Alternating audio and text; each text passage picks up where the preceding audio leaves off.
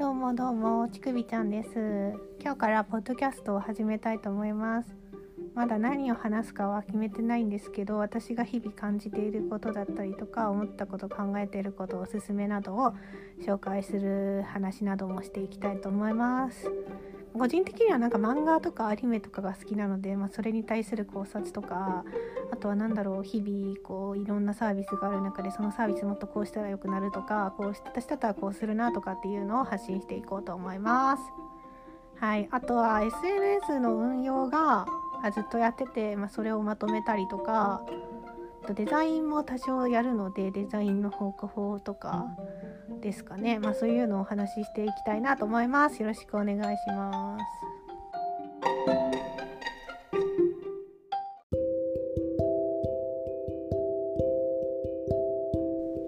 はいどうもちくびちゃんです。えっと私がなんか最近なんか三個一さんがね解散したりとかよききさんが引退したりとか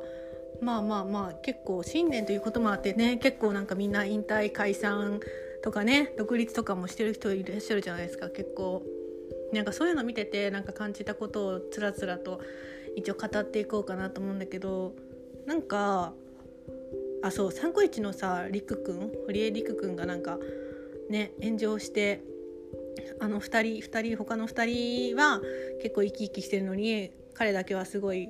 なんかどんよりしてるみたいなことを言ってたじゃないですか。で確かになんかこうはために見たら2人が何て言うの？個人チャンネルで稼げてるから独立して彼だけあんまり伸びてない登録者が伸びてないから裏方に回るみたいなね考え方でこう考え方というかまあそのそういう見え方をしてると思うんですけどまあそうだよねって話でまあ実際問題そうなのかなと私も思います。ですごい残酷な話をしちゃうとやっぱりインフルエンサー向きな人とそうでない人ってやっぱりいてなんか芸能人モデルとか表舞台に立ってやる人たちでなんかそれがすごい需要がある人たちって確かに一定数いるしそういう人は向いてるのかもしれないけどなんか私はどちらかというと向いてないというか、うん、向いてないですね私は。うん、なんかまあまあもともとずっとそういうなんか活動を少しやってきた経験からなんか自分をコンテンツにして世間に発信していくでそれを仕事にするとやっぱり自分のやりたくないこととかも絶対出てくるしでもなんかお金がどんどん稼げてきちゃうからじゃお金のいい仕事だったら全部受けちゃうたくなる気持ちもあるしでもなんかそれをいや私の信念に反するからそれは断りますって言いたい気持ちもあってなんかそれがもうモヤモヤしてきてだんだんだんだんこう途中から。でなんかやっぱり自分が発信してるコンテンツに対して飽きたりとかすることも多々あってでもフォロワーさんがやっぱ多いからそのコンテンツ求められてるコンテンツをやっぱ発信していかないといけないっていう気持ちもあったりして何て言うんですかね。こうなんかそれが何も苦労せず出せる人はインフルエンサーとか芸能人とかモデルとかも言ってるのかもしれないけど私はそれがちょっとできなくてっていうのが1個あります。まあ、なんかめっちゃずれちゃったんですけどだから堀江陸君もあんまりなんかインフルエンサーとしては向いてない気がしててただなんか本人も動画で言ってたんだけどなんか裏方の仕事経営と企画とかマネジメントとかそっち系のなんか仕事だったら向いてるんじゃないかなという気はしますなんか真面目だし割とコツコツ継続できるし常識人だしなんかそういう方の人そういうなんかあの裏方の仕事の方が向いてそうな気はする。うん、であとの2人はなんか自由だし発言も割と面白いし何ていうの木をてらうというかちょっと個性個性が強い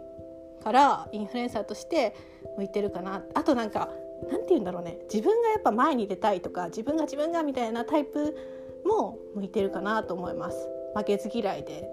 なんていうの？自分を見せたいっていう気持ちが強い人とかが向いてるかなと思いますね。はい。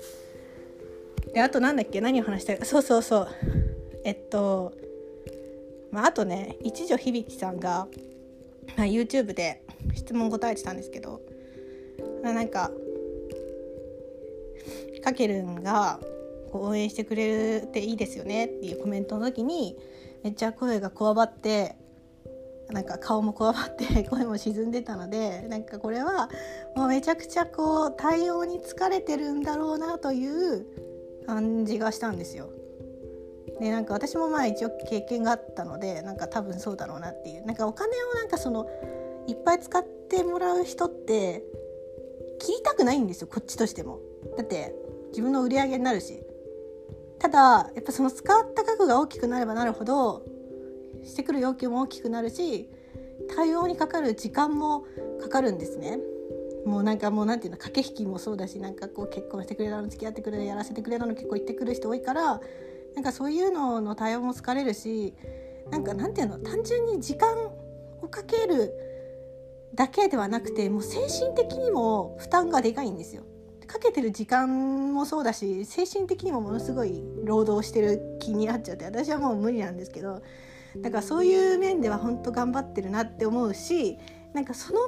部分が何て言うのホスト担当のホストの人にめっちゃお金を使うことによってそれの釣り合いを取ってるのかなって私はちょっと思いました。なんか私もそうなんだけどなんか仕事で嫌なクライアントとかの持参とかにぶつかったりすると衝動的に高い買い物をしちゃったりとかするんですよ。なんかそれでストレスをこう調和させてるなかったことにしている気がします。なのであんまりにもね嫌なお客さんだとしたらまあ私は切るかなという、はい、気がしました。以上今日のつらつら日記です。